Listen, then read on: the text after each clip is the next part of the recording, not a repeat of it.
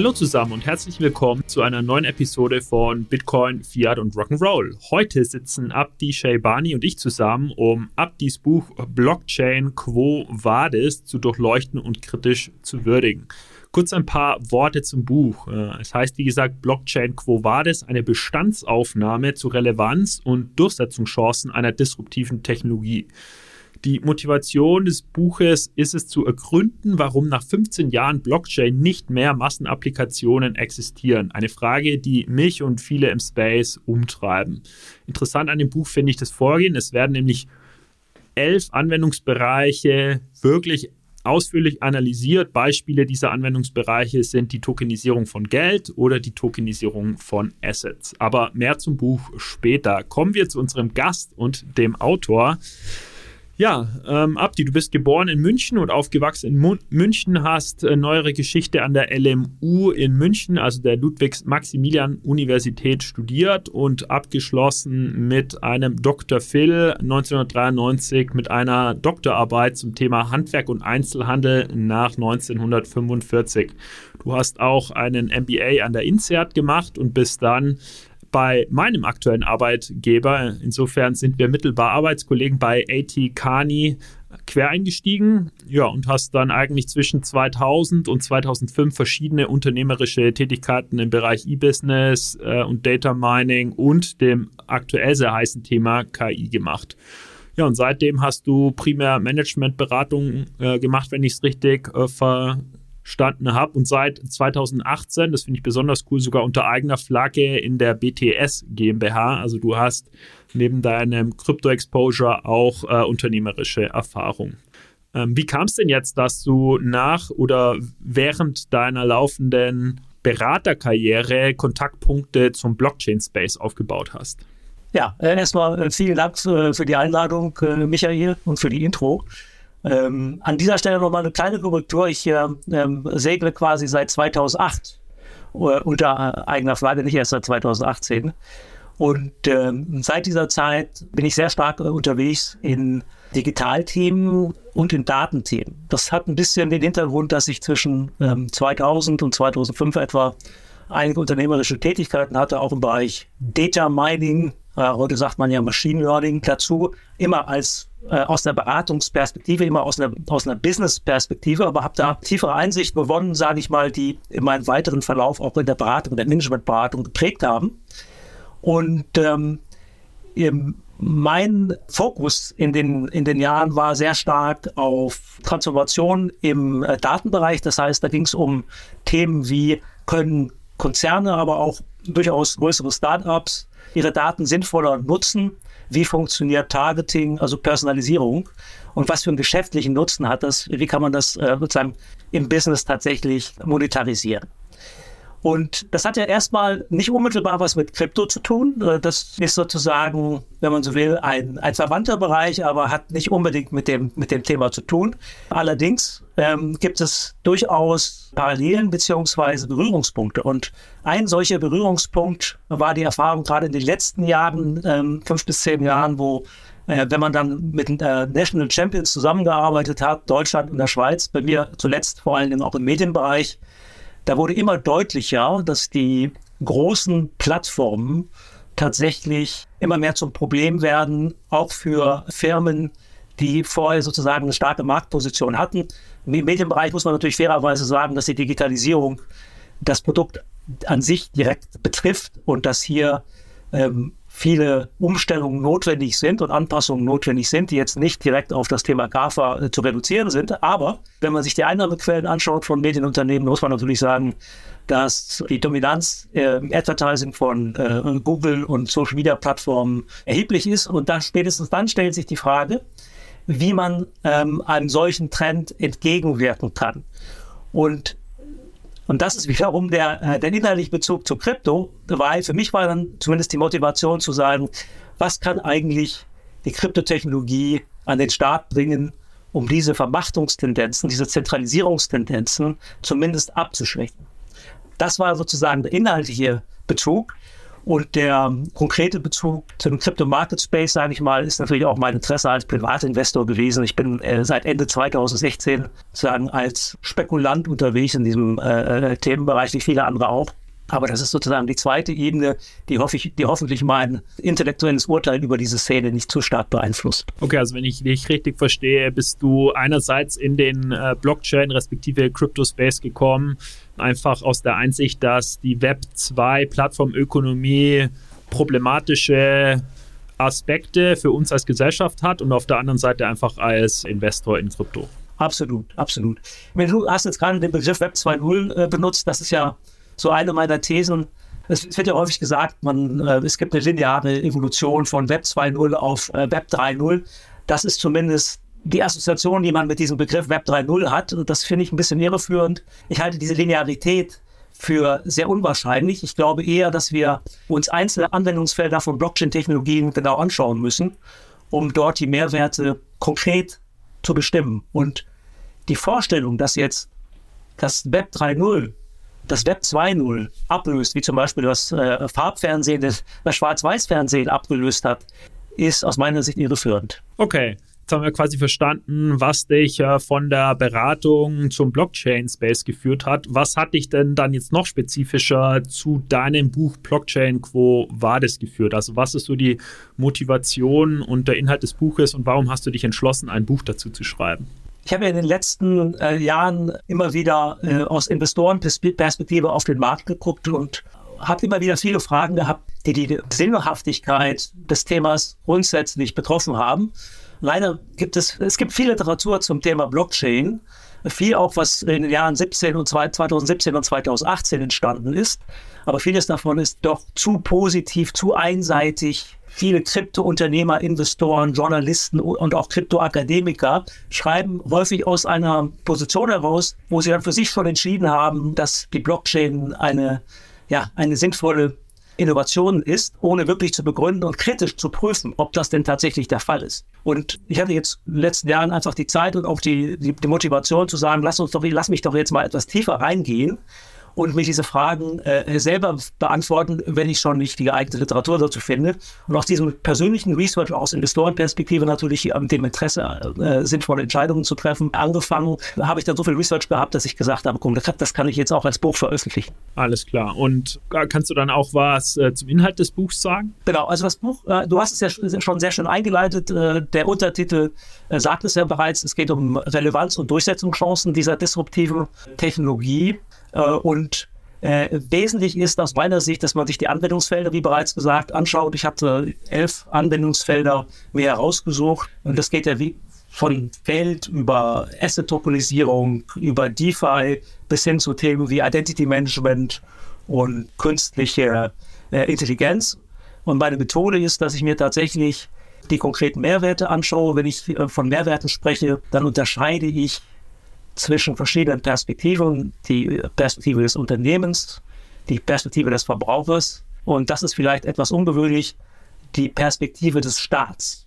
Und wenn ich Staat sage, dann meine ich hier sagen, die Politik, staatliche Durchsetzung plus rechtlicher Rahmen.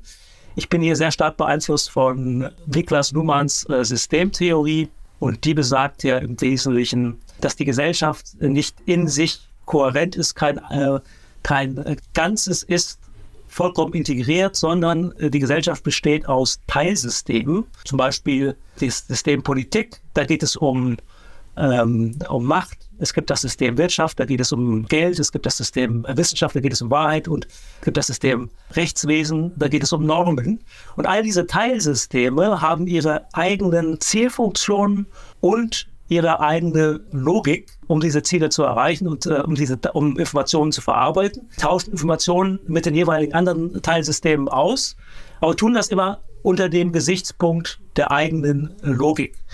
Und äh, das ist ganz zentral als Framework für mich, weil sich daraus die Frage ergibt, äh, wie passt denn eigentlich eine Blockchain, die ja doch in sich auch ein relativ geschlossenes System ist, und der auch, äh, also ist unveränderlich, äh, zensurresistent. Äh, wie passt das eigentlich in so ein gesellschaftliches Framework? Wie koppelt die Blockchain strukturell an die Gesellschaft an im weiteren Sinne? Das ist, wenn du willst, ist das die Basisfrage, die hinter diesem Buch liegt. Mega gut. Also ich habe jetzt die, die Motivation, auch den Inhalt des Buchs gut verstanden. Inhalt sowieso. Ich habe das äh, Buch natürlich äh, gelesen, empfehle es auch unserer Hörerschaft.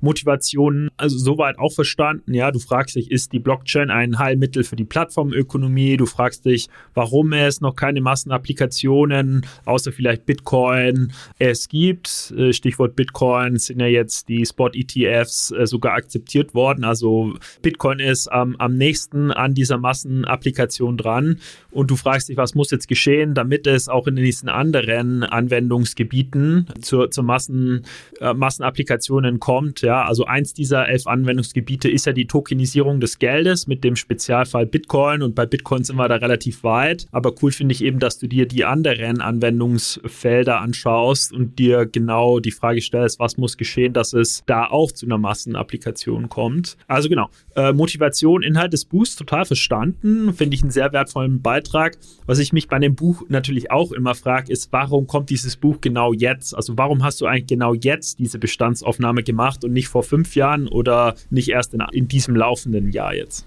Also es gibt einen trivialen Grund. Das liegt einfach daran, dass ich in den letzten zwei Jahren einfach mehr, mehr, mehr Zeit nehmen konnte äh, äh für das Thema. Aber es gibt auch den inhaltlichen Grund, äh, dass ein Fünfjahreszeitraum doch irgendwie auch sinnvoll ist, weil wenn wir uns überlegen, wenn wir uns zurückbesinnen in die Jahre 2017, 2018, als das Thema eine breitere Öffentlichkeit erreicht hat, da war doch schon die Rede davon, dass wir hier noch sehr bald neue, größere Applikationen äh, mit einem großen Footprint sehen wollten. Das war zumindest die, die Idee. Und ähm, daraus ist ja erstmal, zumindest bezogen auf die Web 3.0-Anwendung, nicht so schrecklich viel geworden. Und äh, wir haben auch erlebt, dass wir jetzt seit zwei Jahren diesen Kryptowinter haben. Auch das macht ein bisschen nachdenklich, obwohl sicherlich die Tokenpreise nicht als Hauptindikator genommen werden sollten. Das sollte man äh, nicht überbewerten.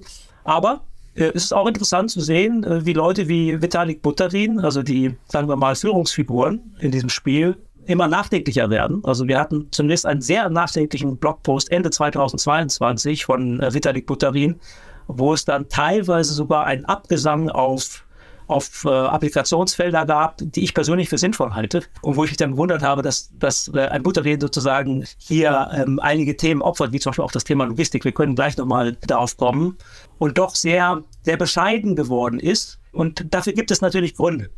Und ähm, die können wir ja gleich nochmal differenzierter besprechen. Aber ich wollte nochmal vorher auf das Thema Tokenisierung äh, äh, zu sprechen kommen, weil meine Analyse, die sich ja sehr stark in einzelnen Anwendungsfeldern orientiert, hat halt ergeben, dass insbesondere das Thema Asset-Tokenisierung ganz weit vorne steht in der, in der Relevanz. Wenn auch die Durchsetzungschancen natürlich sozusagen kein Selbstläufer sind, aber würde, wenn, ich, wenn ich wetten müsste, würde ich tatsächlich auf dieses Thema Tokenisierung äh, setzen. Und äh, ihr habt das ja auch äh, sehr schön in eurem Podcast immer wieder besprochen. Äh, zuletzt äh, sehr eindrucksvoll war das Interview über die Studie von Cashling, wo Kapitalmarktinfrastrukturen diskutiert worden mit Blick auf die Blockchain. Und verwiesen habt ihr da eben auf diese Studie, Cashling-Studie, aus der dann herauskam, dass es massive Effizienzvorteile gibt, die mit der Blockchain zusammenhängen. Und zum ersten Mal, das heißt zum ersten Mal, oder zumindest ist das nicht sehr häufig, wurden konkrete Zahlen genannt, Berechnungen durchgeführt und dieses Einsparpotenzial von bis zu 85 Prozent im Backend-Bereich, wobei das Backend etwa 50 Prozent der Gesamtkosten von Asset Management und Asset Custody ausmacht, sind schon eindrucksvolle Zahlen. Und die Zahlen deuten schon darauf hin, dass hier massives Effizienzpotenzial besteht. Allerdings, das provoziert gleich die nächste Frage inhaltlich. Wenn das alles so effizient ist, warum setzt sich sowas nicht schneller durch? Also wenn ich in der Lage bin, sagen wir mal 30 Prozent bei der Kostenstruktur im Asset Management durch die Einführung von Blockchain zu reduzieren, warum wird da nicht mit Hochdruck daran gearbeitet und warum äh, hat man das Gefühl, dass es immer, dass es noch weiter, weitere fünf Jahre braucht, gefühlt, bis hier die Dinge wirklich, wirklich zum Laufen kommen? Und äh, meine Antwort darauf ist, dass wir verstehen müssen, wo eigentlich der Nutzen und äh, die Architektur der, der Blockchain eigentlich zurzeit steht.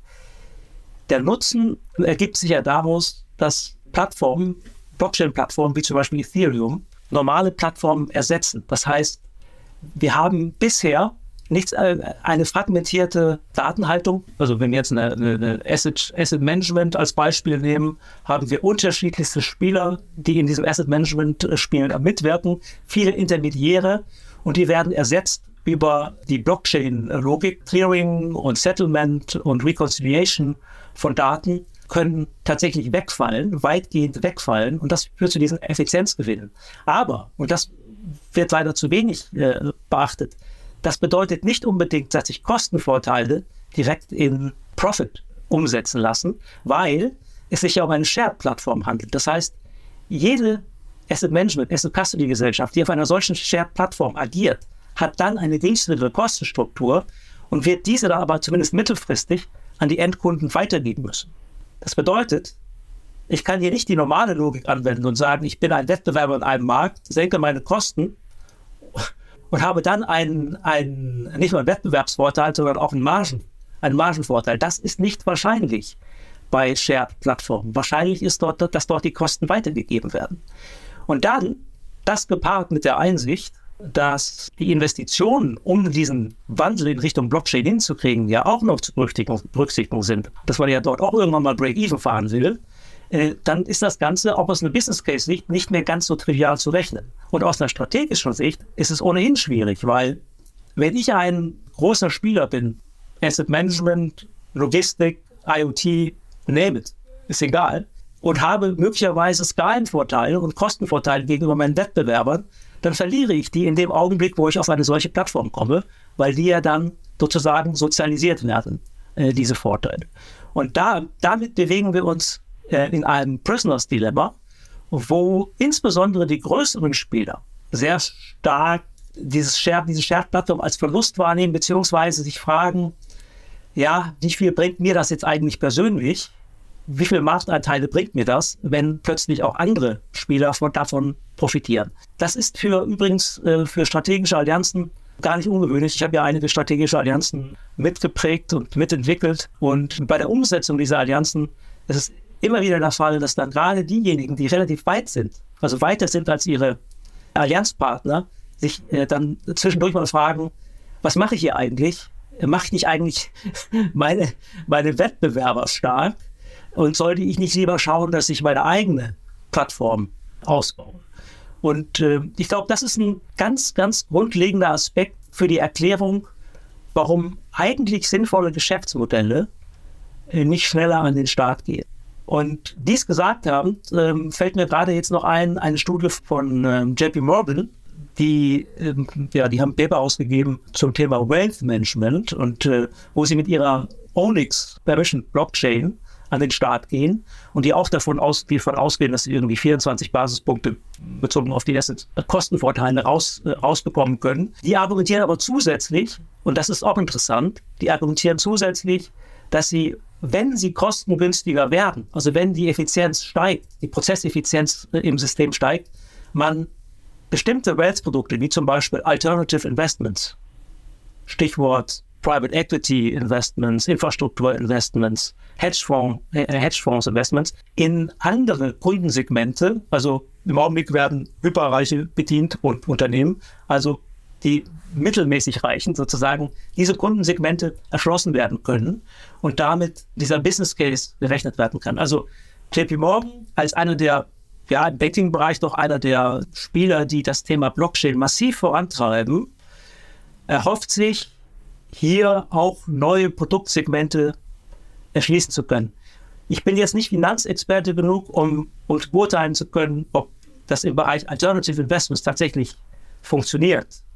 Aber ähnliche Ideen haben ja auch die Blockchain-Anhänger im Bereich Immobilien beispielsweise, wenn es, wenn es darum geht zu sagen, ich rolle eine Blockchain aus für Immobilien, perspektivisch auch für die Übertragung von Immobilieneigentum. Bisher gehen ja nur Schuldverschreibungen, aber perspektivisch auch Eigentum. Und dann bin ich vielleicht in der Lage, größere Kreise aus der Gesellschaft in diesen Asset-Bereich hineinzuführen, sodass dann, dass dann Leute sich Teile von Wohnungen kaufen und dass die Abwicklung dieser Transaktionen und auch die Mieteinnahmen beispielsweise über Smart, Contract, äh, Smart Contracts laufen und auf diese Weise einen Nutzen der Markt sich verändert. Wie gesagt, das sind Dinge, die sind, ob diese Fantasien, sage ich jetzt mal, und diese Potenziale tatsächlich gehoben werden können oder ob man nicht sagen kann, im Zusammenhang mit Immobilien, dass Immobilienfonds ja auch ein Vehikel sind, um zu investieren. So ab 5000 Euro ist man dabei. Ob dann sozusagen die Blockchain wirklich diese, diese neuen Segmente erschließen kann, äh, zu welchem Teil, das sind Dinge, die müssen sich empirisch erweisen. Aber was man sagen kann, sicherlich sagen kann, ist, dass die Prozesseffizienz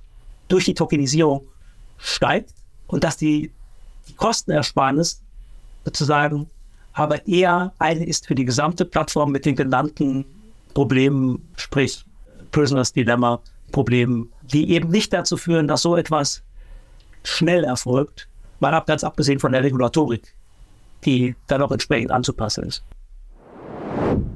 Bevor es mit der heutigen Episode weitergeht, würden wir euch gerne auf die Digital Euro Conference 2024 oder auch DEC 24 aufmerksam machen. Die erste Auflage in 2023 war bereits ein voller Erfolg. An der Veranstaltung haben neben tollen Speakern mehr als 300 Leute vor Ort und mehr als 1500 online teilgenommen. In 2024 wird die DEC am 29.02. in Frankfurt an der Frankfurt School stattfinden. Es stehen Themen rund um die Zukunft des Geldes auf der Agenda. Also es geht zum Beispiel um den digitalen Euro, also Retail CBDCs. Es geht um Wholesale CBDCs, Stablecoins und Giralgeld-Tokens. Also allesamt Themen, die euch sicherlich auch im Rahmen des Podcasts hier schon häufiger begegnet sind.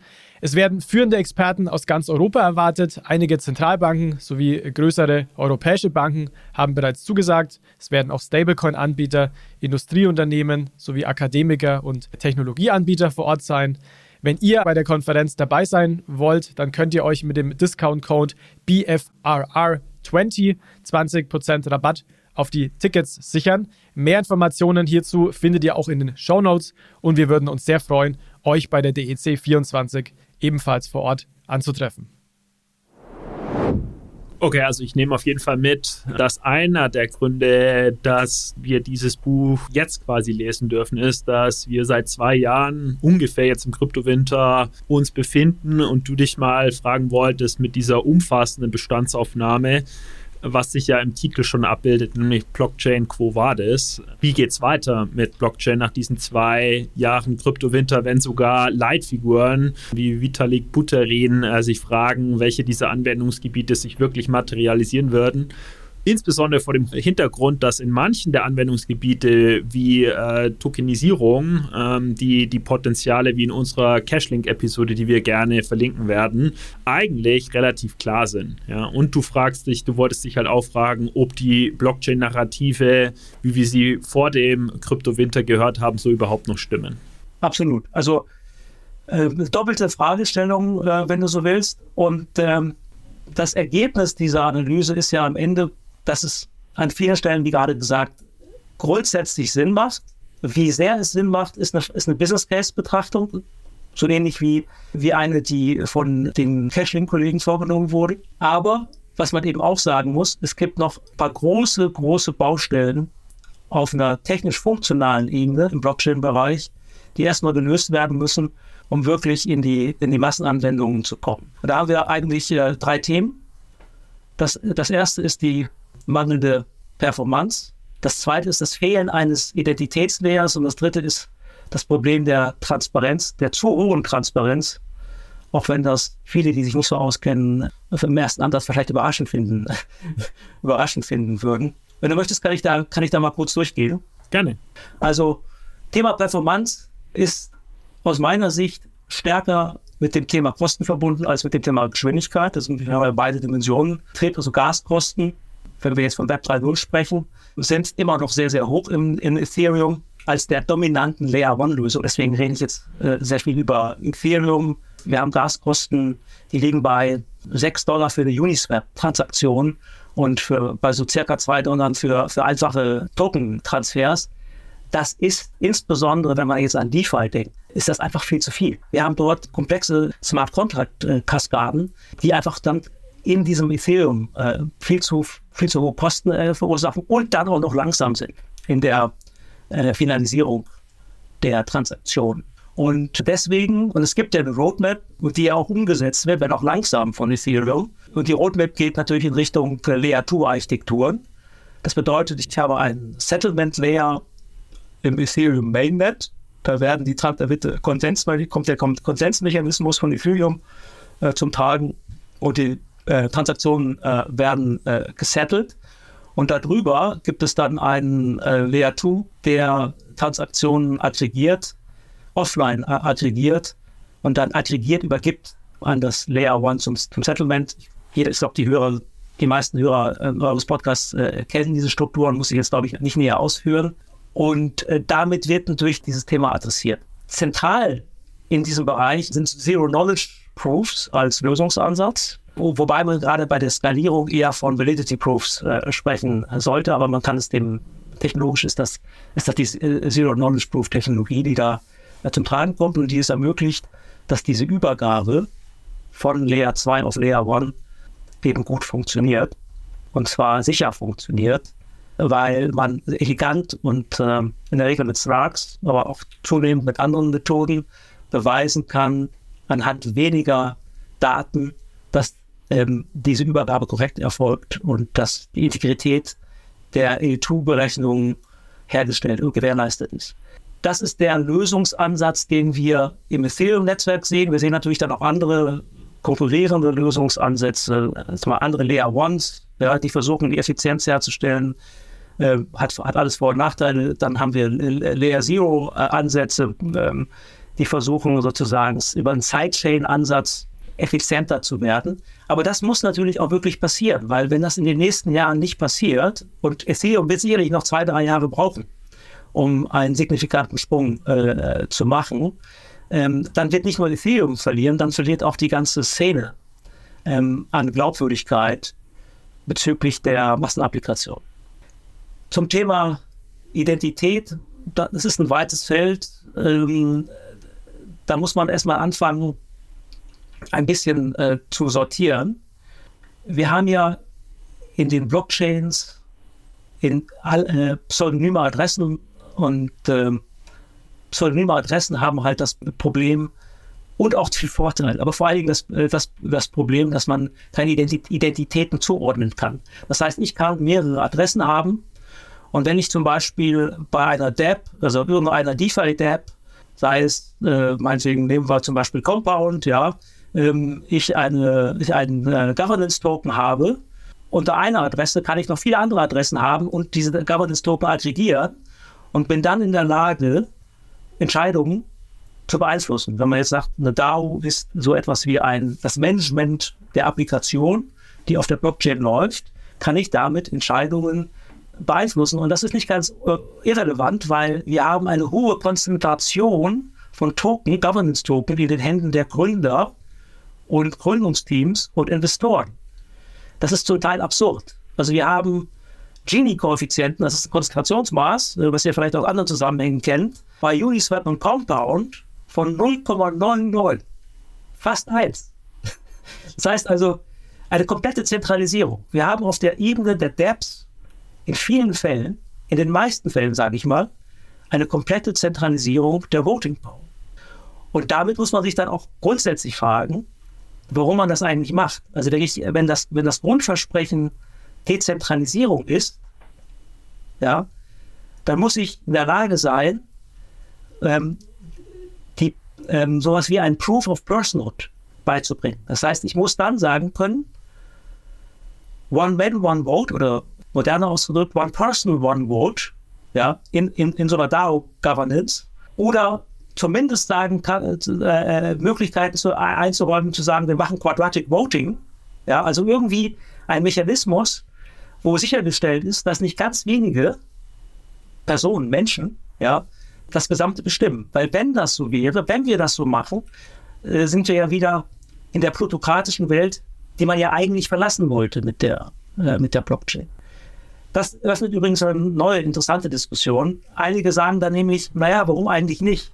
Lass uns doch, lass uns doch in dieser plutokratischen Welt bleiben und wir bringen sie einfach auf die Blockchain, auf der DApps-Ebene sozusagen. Da machen wir sozusagen Kapitalismus ja, äh, und Konzentration. Und auf der Settlement-Layer-Ebene, da bleiben wir dann dezentral. Das ist auch das ist eine, das ist eine spannende Diskussion. Nur leider wird die nicht so offen geführt. Die wird eigentlich verschämt geführt. Aber ich glaube, das ist am Ende die Vision der vielen, vielen VCs, die natürlich massiv reingehen in diesen Space, um genau diese Struktur ähm, zu ermöglichen. Also letztlich privatwirtschaftliche Strukturen. Und die, und die Gegenvision dazu ist, zu sagen, lass uns doch versuchen, auf der DEPS-Ebene auch sowas wie ein ja, Common Goods Regime zu etablieren, wo wir sagen, äh, über, über solche Mechanismen wie äh, Proof of Personhood, also ich bin in der Lage zu sagen, es gibt diese Adressen gehören, gehören einer Person, nicht welcher, aber einer Person. Und wenn sie votet, dann votet sie halt für sich. Dass man über diese Mechanismen sicherstellt, dass so etwas wie ähm, Joint Ownership halt möglich ist. Das ist natürlich fast schon eine gesellschaftspolitische Diskussion, die man an dieser Stelle und auch eine wirtschaftspolitische Diskussion, die man an dieser Stelle führen müsste. Welche Blockchain-Welt wollen wir? Feststeht, äh, wenn wir eine Common Goods Infrastruktur aufbauen wollen, brauchen wir Proof of Personhood. Und das fehlt, das fehlt in der Blockchain bis heute. Allerdings, und das ist wiederum der, der, also das Pendant zu dem äh, Skalierungsthema, über Zero-Knowledge-Technologien können wir dieses Problem lösen. Weil wir sind über Zero-Knowledge-Technologien in der Lage, diese anonyme Identität, wie ich das nenne, herzustellen. Das klingt jetzt alles ein bisschen abstrakt. Es ist, ist es übrigens auch. Die Mathematik hinter Zero-Knowledge-Technologie ist hochkomplex. Ich als Nicht-Mathematiker kann sozusagen nur die Prinzipien versuchen nachzuvollziehen. Um die Beweise wirklich nachvollziehen zu können, braucht man einige Jahre kryptografisches Studium. Aber es ist schon faszinierend, dass ich in der Lage bin, ein Proof, Proof of uh, Personhood vorzunehmen oder auch Proof of Membership vorzunehmen, ohne dass, dass ich die Identität desjenigen offenlege. Das heißt, ich kann zum Beispiel sagen, ich kann beweisen, dass ich auf dieser Liste stehe, ohne euch meinen Namen zu nennen, meine äh, wahren äh, Identitätsdaten preiszugeben. Und das kann ich tatsächlich mathematisch beweisen. Und das öffnet natürlich ähm, Tür und Tor für sehr interessante Anwendungen im Bereich Blockchain, wo ich dann plötzlich in der Lage bin, wie gesagt, die verschiedensten Beweise zu führen. Ich habe ich es immer wieder gesagt, jetzt äh, Proof of Personal, Proof auch, auch Proof of Humanity, ja, ganz, ganz wichtig, insbesondere im KI-Bereich wichtig. Ich kann nachweisen, dass, dass ich kein Bot bin, ohne meine Identität als Mensch, Mensch im Detail äh, preisgeben zu müssen. Jetzt muss ich nochmal einschränkend etwas sagen, weil wenn wir über Identität jetzt schon sprechen, muss ich nochmal eine Sache klarstellen. Es gibt nämlich die, auch das Thema Identitätsausweise. Also gerade in Authentifizierungszusammenhängen wichtig. Also ich, ich, will ein Bankkonto eröffnen und ich muss mich ja irgendwie ähm, ausweisen. Ähm, und das wird sich ja auch durch die Blockchain erstmal nicht ändern. Beziehungsweise, äh, das ist, das ist kein Use Case, der, der unmittelbar davon berührt ist, weil der Identitätsissue in diesen Fällen immer noch der Staat ist. Also unseren Ausweis bekommen wir vom Staat. Und solange das so ist, ist dann nur noch die Frage, ob die Ausweisdaten auf einer Blockchain hinterlegt werden sollen, sodass dann der Nutzer individuell diese Daten verwenden kann, oder ob wir diese Ausweisdaten direkt auf unserem Handy speichern. Zum Beispiel im Secure Element oder in der, in der Enclave. Und letzteres setzt sich, wie es jetzt so aussieht, wenn man sich die Gesetzgebung auf EU-Ebene anschaut, setzt sich jetzt immer stärker, immer stärker durch. Wir werden in diesen ganzen Ausweis-Use-Cases bis auf weiteres wahrscheinlich keine Blockchains erleben, zumindest nicht, nicht an zentralen Stellen in dieser Logik. Es, hat, es wurde jetzt gerade, es wird jetzt gerade die E-IDAS finalisiert und die wird im Frühjahr äh, verabschiedet werden. Da geht es genau um, um eine ID-Wallet, die kommen wird bis Ende 2026. Und diese ID-Wallet, die wird zwar umgesetzt von den einzelnen Staaten, aber dort ist jetzt nicht die Blockchain verankert, sondern die meisten Staaten werden auf die herkömmlichen Verfahren, und das sind meistens dann client-basierte Verfahren, zurückgreifen. Das heißt, ich habe da meine Identitätsdaten in einer Wallet, aber die ist sozusagen in meinem Handy verankert und, und hat jetzt erstmal mit einer Blockchain wenig zu tun. Genau, jetzt hast du ja schon Skalierbarkeit slash Effizienz und dann eben Identität als zwei Hürden angeführt, wegen derer wir zumindest teilweise eben äh, im Kryptowinter waren, abgesehen mal von den ähm, CFI-Crashes, die natürlich die Retail-Kunden stark abgeschreckt haben. Äh, was ist denn der, der dritte Grund, den du siehst? Die dritte große Baustelle ist das Thema Transparenz. Das heißt, das ist übrigens, äh, das ist übrigens sehr schön ausgearbeitet von, von dem Autor Paul Brody, der ein Amerikaner, ihr habt ihn auch besprochen in eurem Podcast. sein Buch besprochen. Ähm, das rausgekommen ist, glaube ich, auch im Sommer 2023 über Ethereum als Business-Anwendung. Was ich auch toll finde in dem Buch, by the way, äh, ist, ähm, dass er dieses Bild von Ethereum als ERP-System von Business-Ökosystemen geprägt hat. Also er sieht quasi so eine Plattform wie, wie Ethereum, so, als, so eine Shared-Plattform als ein, ein ERP-System für eine Branche. Das Problem dabei ist allerdings, dass diese Daten auf diesem branchenweiten ERP-System auch ziemlich transparent sind. Zumindest wenn wir die, die Blockchain so betreiben, und Ethereum ist nun mal eine offene Blockchain, wo ich reingucken kann. Das heißt, wenn ich nicht die Daten sehr stark aggregiere, kann ich möglicherweise und auch in vielen Fällen ganz konkret Dinge nachvollziehen, die bei anderen Firmen passieren. Und das ist zumindest auch die Sorge von vielen, vielen Unternehmen, die, die auch Bob Brody äh, sozusagen untersucht hat, die Sorge davor, dass, dass man zu transparent unterwegs ist auf der öffentlichen Blockchain. Aber auch hier gibt es jetzt Entwicklungen, da bin ich wieder bei den Zero-Knowledge-Proofs, äh, die es ermöglichen, Dinge sozusagen der, dem öffentlichen Auge zu entziehen. Ja, und gut, wir alle kennen äh, Tornado Cache als, als Zero-Knowledge-Mixer, wenn man so will. Äh, das ist schon sehr effizient. Äh, das funktioniert ja auch in der Realität, deswegen wird es ja auch verboten. Äh, aber es gibt jetzt auch sowas wie, wie Privacy Wallets, Railgun, Ziki Bob und so weiter, wo ich dann tatsächlich Wallets habe, die mit meiner öffentlichen Wallet, äh, meiner Public äh, Address Wallet verbunden sind und wo ich dann Zahlungen zwischen diesen ZK, äh, ZK-Wallets durchführen kann. Und damit kann ich anonym bleiben. Diese, also es gibt Entwicklungen, die das Problem der Transparenz adressieren. Und die Aussage ist, ich glaube, es muss adressiert werden, damit gerade im Business ähm, sowas wie äh, öffentliche Blockchains, Public Blockchains stärker genutzt werden in der Zukunft. Und ich nehme also von der, von der Lektüre deines Buches definitiv eine These mit, nämlich dass Blockchain vor allem unter drei fundamentalen technisch-funktionalen Schwächen leidet. Du hast sie ausgeführt. Erstens zu geringe Performance, zweitens dieser fehlende Identitätslayer und drittens die zu hohe Transparenz für so manche Nutzer. Und äh, die Diskussion ist super wertvoll, weil klar, wir müssen uns natürlich als äh, Blockchain-Szene schon fragen, wie wir ein bisschen Tempo in die Adaption Informationen reinbekommen und äh, nicht nur über den Preis zu sprechen.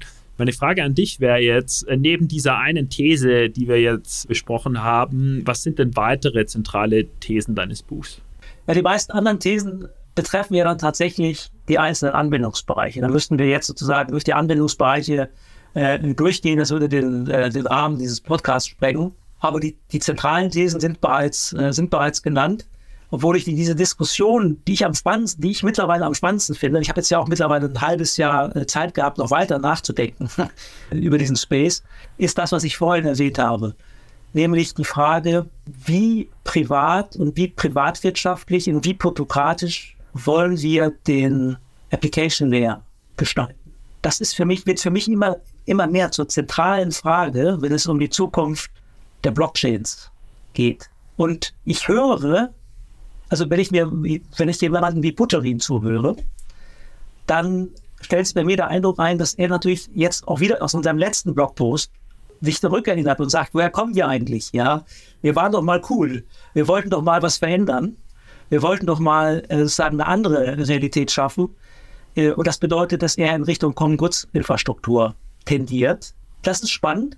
Aber mir wird viel zu wenig darüber diskutiert in der, in, in der Blockchain-Szene. Ich wünschte mir eine Diskussion über genau diese zentralen wirtschaftspolitischen und gesellschaftspolitischen Fragen, weil wir das, weil das ja etwas über das Wirtschaftssystem aussagt, ähm, dass wir, dass wir damit ja gestalten mit, äh, mit so einem Blockchain. Und was ich aber liebe, sind im Wesentlichen, sagen wir mal, kurzfristige Token-Diskussionen ähm, oder, äh, äh, oder irgendwelche sehr stark engineering-lastigen Produktdiskussionen. Die sind alle sehr berechtigt, aber es fehlt mir die Ebene der, äh, diese Quo Vadis-Ebene letztlich. Wohin geht eigentlich die Reise und warum soll sie dahin gehen? Und da sind wir nämlich sehr nah auch an, an gesellschaftspolitischen Fragen. Also je nachdem, mit wem man sich unterhält, nimmt zum Beispiel Baliji Srinivasa. Ja, das ist äh, äh, jemand, der ein Buch geschrieben hat im, im, letzten Jahr, The Network State, ähm, und der ähm, als VC sehr bekannt ist und der war auch mal CTO bei Coinbase und so weiter, also eine bekannte ähm, öffentliche Figur im, im, im Blockchain-Space. Wenn man solchen Leuten äh, zuhört, dann, dann ergeben sich ganz andere Begründungszusammenhänge, äh, worin die Blockchain und was die Blockchain eigentlich leisten soll. Das geht dann in Richtung libertäres Weltbild, ja, Auflösung von Nationalstaaten, Gründung von irgendwelchen Communities ähm, auf der Welt, die damit mit Hilfe von Blockchain irgendwie gemanagt werden sollen. So. Ich meine, ich sehe das natürlich, ich sehe das aus verschiedenen Gründen ab, ich halte das für unterkomplex, was das Gesellschaftsverständnis bet äh, betrifft. Aber trotzdem ist dies, diese Art von Diskussion ist natürlich wichtig, dass wir diese führen, weil wir müssen schon überlegen, was wir mit diesem Instrument Blockchain eigentlich erreichen wollen. Ja? Dezentralität ist ja kein Selbstzweck. Ich will ja damit etwas erreichen. Und sagen wir mal so, das eine ist, ein, sagen wir mal, eine fairere Wirtschaft zu bauen. Die muss dann, wenn man das will, muss man dann aber auch sagen, wie findet denn Kapitalakkumulation in dieser faireren Wirtschaft statt? Wie kann ich denn Gründer motivieren, etwas zu bauen und Geld zu investieren, wenn ich nachher eine Common Goods Infrastruktur habe? Das heißt, da müssen wir uns dann wirklich überlegen, wie bauen wir die Anreizsysteme in so einer Blockchain-Welt, dass wir tatsächlich auch noch genug Investitionen äh, in dem Bereich haben. Das sind Metadiskussionen, klar, das sind Metadiskussionen, die aber systematischer geführt werden müssen und die bisher nicht systematisch geführt werden. Und das ist, äh, das, das nehme ich zunehmend als Problem wahr und als Notwendigkeit, sich da zu engagieren. Das hängt natürlich daran, einerseits, welche gesellschaftliche Aufmerksamkeit Blockchain bekommt und auf der anderen Seite daran, wer die Narrative setzt oder dominiert. Und ja, genau, vielleicht müssen wir da die entsprechenden Narrativsetzer, wie Vitalik Buterin ist äh, sicherlich einer, entsprechend halt in die Richtung bringen, äh, solche Themen dann äh, auch auf politischer Ebene anzubringen. Äh, ein bisschen schade an den CFI-Pleiten ist halt, dass diejenigen, die Zugang zur Spitzenpolitik hatten, ja, also wie CZ oder Sam Bankman-Fried, jetzt so als Person eigentlich verbrannt sind. Genau, aber diese, diesen Leuten äh, hätte ich es ohnehin nie vertraut, was solche Narrative anbetrifft, weil man, weil das geschäftliche Interesse, Interesse da so dominierend ist. Also jemand wie ähm, eine Lichtgestalt wie Butterin, äh, dem, ähm, dem traut man das zu, der hat ja auch die intellektuelle Redlichkeit, aber der Mann hat natürlich auch seine Grenzen. Der ist, äh, ist ein genialer Mensch, der kann von Mathematik bis zur politischen Ökonomie auf Augenhöhe mit, mit Experten der, der jeweiligen Felder sprechen. Aber so eine Betrachtung, wie ich sie jetzt versucht habe, also sozusagen so eine Art systemtheoretische, gesellschaftstheoretische Betrachtung, die kommt bei ihm halt auch nicht vor. Also, welche Rolle hat der Staat? Wie kann ich den Staat mitnehmen? Und wir haben über das Thema Regulation in diesem Podcast leider nicht gesprochen, obwohl das eine ganz, ganz wichtige Säule auch meines, meines Buches ist, zu sagen, wie motiviere ich eigentlich den Staat, regulatorisch stärker auf äh, die Blockchain äh, zu akzeptieren. Wir haben da ja Riesenprobleme. Wir reden immer von Mika. Mika als, als äh, wir feiern Mika ab. Und das ist auch irgendwo richtig, dass wir das tun, weil im Vergleich zu den USA ist man, ist man an der Stelle tatsächlich weiter, indem man Stablecoins zumindest anerkennt. Aber es gibt viele andere Baustellen, wie zum Beispiel Geldwäsche, wie zum Beispiel Datenschutz, wo ich viel zu wenig höre. Wie schaffen wir es eigentlich, die Blockchain datenschutzkompatibel zu machen? Beziehungsweise, wie schaffen wir es, unsere Regulatorik Blockchain-kompatibel zu machen? Wie schaffen wir es, dass der Staat erkennt, dass er nicht nur ein Kompatibilitätsproblem hat mit der Blockchain, sondern dass die Blockchain auch eine Chance ist für die Regulierung. Das Problem dabei ist, dass natürlich selbst das Rechtssystem in sich nicht kohärent ist. Das heißt, Datenschutz verfolgt andere Ziele als Geldwäsche. Die einen wollen mehr Transparenz, die anderen wollen mehr Privacy. Das heißt also, auf dieser Ebene haben wir jede Menge Umsetzungshürden für die Blockchain. Und auch das spricht leider dafür, dass diese Prozesse länger dauern, als dass sich die Kapitalmärkte erhoffen. Also ich denke in, in Dimensionen von fünf bis zehn Jahren, wenn ich an, an diese Regulation denke. Und ich würde auch nicht sagen, dass das Selbstläufer sind. Dazu braucht es dann auch den, den politischen Willen und die politischen Rahmenbedingungen, ähm, um diese Dinge auf den Weg zu bringen. Es ist nicht nur eine wirtschaftliche Frage. Du kannst, du musst die Politik mitnehmen, Sonst kommen wir hier nicht in die Massenapplikation. Also Abdi, dein Appell ist definitiv verstanden äh, nach der systemischen und gesellschaftlichen Betrachtung. Und äh, wenn wir dann wieder Politiker bei uns haben, wie zum Beispiel Frank Schäffler dieses Jahr, dann äh, adressieren wir auch da diesen Appell sicherlich. Ich schlage vor, dass wir die Themen äh, Regulierung Mika und Zero Knowledge Technologie als Antwort auf deine drei genannten fundamentalen Schwächen dann in weitere Episoden auslagern. Zum Abschluss wird mich jetzt noch äh, zweierlei interessieren, nämlich A, äh, an wen richtet sich dein Buch denn primär überhaupt? Und in dem nächsten Schritt würde ich dann oder in einer abschließenden Frage dann nochmal wirklich in die Ergebnisse deines Buchs reinzoomen wollen, denn du hast ja diese elf Anwendungsbereiche jetzt untersucht, auch äh, sehr systematisch, auch quantitativ. Und da würde uns jetzt natürlich alle interessieren, ja, welche Anwendungsbereiche haben denn jetzt die größten Aussichten auf Massenapplikationen über Bitcoin hinaus? Also vielleicht fange ich mit der, der letzten Frage an. Ich hatte es ja vorhin schon erwähnt, für mich ist die Tokenisierung eigentlich der Anwendungsbereich, der jetzt die größten Aussichten auf, auf Umsetzung hast. Ich sage jetzt mal die nächsten, ich sage ich sag mal ganz grob, die nächsten fünf bis zehn Jahre. Da werden wir hier viele Entwicklungen sehen, man könnte natürlich jetzt, äh, wenn man ähm, böswillig ist, sagen, ja, das sind ja so irgendwelche Backend, Backend-Anwendungen. Davon kriegt der Nutzer nicht, gar nicht so viel mit. Also wie jetzt ein Asset äh, Custody Manager seine, seine Assets hin und her schiebt. Äh, das ist ja etwas, äh, was der Verbraucher nicht mitbekommt. Das, das mag so sein, aber es sind trotzdem wichtige, wichtige strukturelle ähm, Adoptionen äh, von, von Blockchain, die ich da, die ich da sehe. Äh, ich glaube auch, dass wir, dass wir im Logistikbereich Blockchain-Anwendungen sehen und ähm, viele reden von Maersk und dass dieses Maersk-Beispiel in der in der globalen Transportlogistik nicht funktioniert hat. Aber wichtig ist auch, dass es ein äh, chinesisches äh, Netzwerk gibt, ähm, das ist ein Competitor von Maersk, die wiederum ja, auf die Blockchain setzen.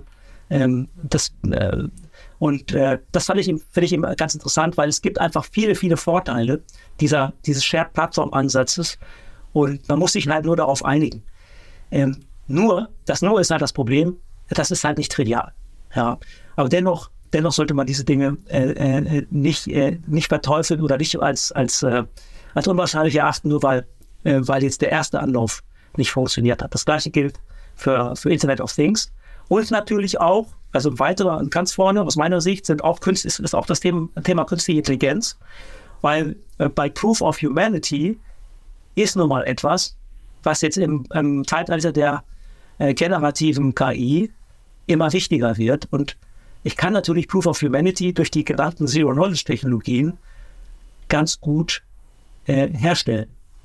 Und äh, ja. Ja, also äh, Zustimmung. Ähm, nicht umsonst hat ja Sam Altman in der Roadmap von WorldCoin, also seinem zweiten Großprojekt neben seinem Generative AI-Unternehmen, äh, jetzt angekündigt, äh, stärker zu dezentralisieren und ein Bedarf dafür ist eben äh, Proof of Humanity. Ähm, also dass dezentral die, die Menschlichkeit äh, der Teilnehmer bewiesen wird, der Nutzer und das nicht in der zentralen Datenbank steht. Und äh, es gibt ja auch schon, es wird jetzt einen ersten Anwendungsfall äh, bei Microsoft geben, ähm, nämlich bei Minecraft, beim Game. Ja? Äh, die wollen damit die, die Bots quasi eindämmen. Äh, durch diesen Proof, Proof of Humanity war, war ja WorldCoin. Und überhaupt, WorldCoin ist ist, man kann, man kann jetzt über das Businessmodell sicher streiten, aber das Identitätsmodul von WorldCoin ist ganz weit vorne. Ist ganz weit vorne. Top, dann nehmen wir mit. Äh, deine Aussagen sind Tokenisierung an Platz 1, äh, nach Geld mit Bitcoin, jetzt auch Tokenisierung von Assets wie Anleihen, Aktien, Immobilien.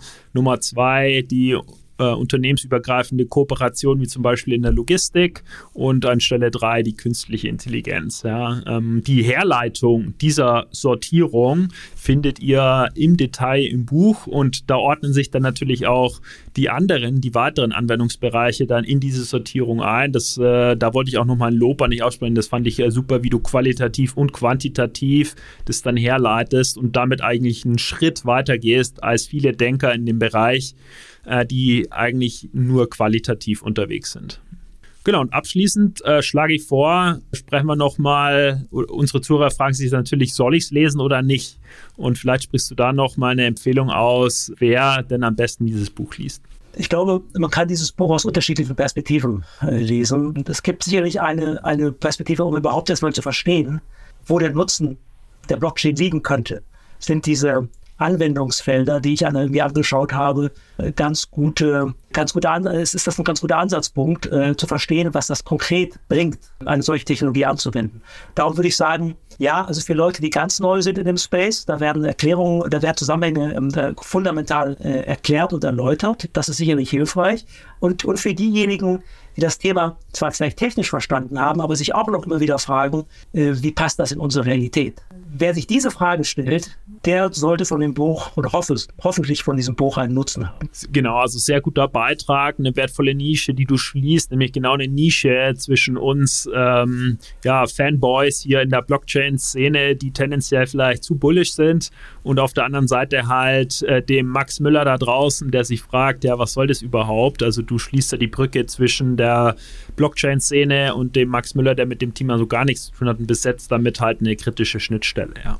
Das ist die Idee, ja. Gut, genau. Also wie gesagt, schlage ich vor, dass wir äh, zwei weitere Themen, die du in deinem Buch natürlich betrachtet hast, nämlich Zero Knowledge Proof Technologie, also im, im Lösungsraum und Regulation als weitere Randbedingung, dann auslagern in äh, hoffentlich weitere Gespräche im Laufe des Jahres. Und ja, ich nehme für mich mit äh, deine spannenden Thesen, zum Beispiel die These, dass Blockchain an dieser dreifachen funktionalen Lücke leidet und Zielpublikum im meinem Verständnis ist eben alle diejenigen an den wirtschaftlichen, funktionalen Zusammenhängen im Krypto-Kontext interessiert sind. Ähm, und daher ist es auch für Einsteiger nützlich. Aber das Buch ist auch für Blockchain-Fortgeschrittene äh, interessant, weil eben diese ganzheitliche systemtheoretische ähm, Analyse zu kritischem Nachdenken anregt, hat es bei mir auf jeden Fall getan. Wir verlinken euch nicht nur die zwei angesprochenen Episoden, einerseits unsere Cashlink-Episode zu Tokenisierung von Assets als Anwendungsfall, sondern auch die